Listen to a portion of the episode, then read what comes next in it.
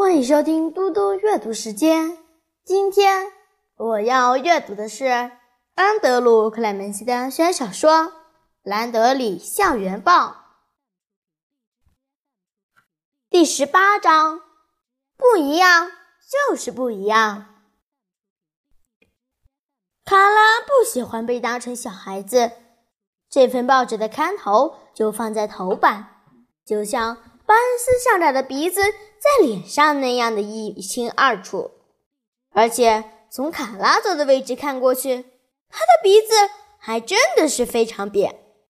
报纸刊头已经刊出这份报纸所有的工作人员，拉尔森老师下午班的全体二十三个孩子都想把名字列在里面，而且每个人也都做了一些事，让《捍卫新闻报》能在。破纪录的时间内完工。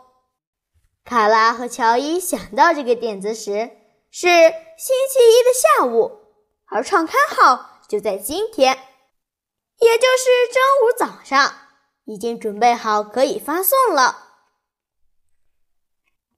班斯校长虽然想让卡拉气得发飙，但是他并没有失礼，也没有生气。连他的话中也听不到讽刺与挖苦，他温和地指着刊头说：“每个人为这份报纸做了什么，都写在刊头上。我是主编。”班斯校长说：“我知道，但你不也是兰德里校园报的主编吗？”卡拉点头说：“是啊，但……”拉尔森老师说：“让我们得停止发声一阵子。”卡拉已经清楚的知道班斯校长要把矛头指向哪里。他不想忍受反常、无聊的猫抓老鼠似的迂回问答时间。卡拉想要摊开来看，他想让班斯校长知道，他已经看穿他的目的了。所以在巴恩斯校长问出下一个问题之前，卡拉说：“你也许会认为这份报纸就是《兰德里校园报》，只不过是换个名字而已。但是巴恩斯校长他不是。首先，《兰德里校园报》使用学校的设备与资源，在上课时间写作、会诊、印刷，而《捍卫新闻报》则是在校外写作。”在私人住宅用私人的设备和资源印刷。第二，兰德里校园报是上课期间在校园内由学生发放在学生，而捍卫新闻报是一群孩子在个人的住宅利用上学或放学后发送给他们的朋友。还有第三，兰德里校园报是由拉尔森老师指导。从第二期开始到最后的第九期，拉尔森老师每期都能看过。这一期《捍卫新闻报》则是由刊头所列出的这些朋友所构思，并且独立创造出来的，完全没有大人参与。卡拉并不是要把巴恩斯校长推向火山爆发那一集。但是岩浆已经开始四处流窜了。班斯校长用短胖的食指用力戳着那张报纸，说：“小姐，你是想告诉我，你今天并没有要在学校里散发这份报纸呢？但整间学校和校车的地板上到处都是这张纸。”卡拉温和地说。我们没有带来任何一份来学校，真的。我们在每个校车站都几乎有朋友。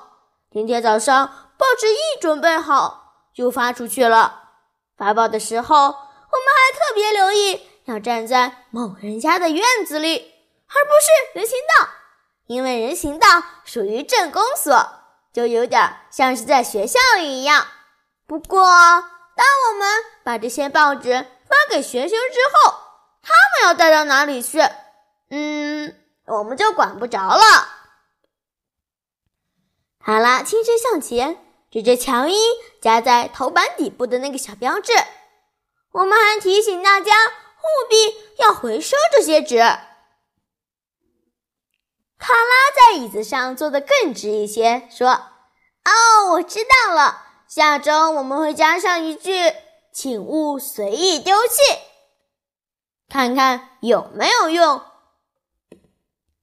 卡拉停了一会儿，漫不经心地对巴恩斯校长微笑着。现在校长连耳垂都红了。对了，卡拉很有精神地说。什么？巴恩斯校长问。声音小到快听不见了。如果您翻到背面，就可以在最下方看到我们的网站，这样很酷吧？下周的《捍卫新闻报》就会有网络版了，而我们这个网络版不会运到任何一张纸，完全没有垃圾，是不是很棒呢？巴恩斯校长不喜欢表现出情绪，尤其不想表现出生气，那样就不专业了。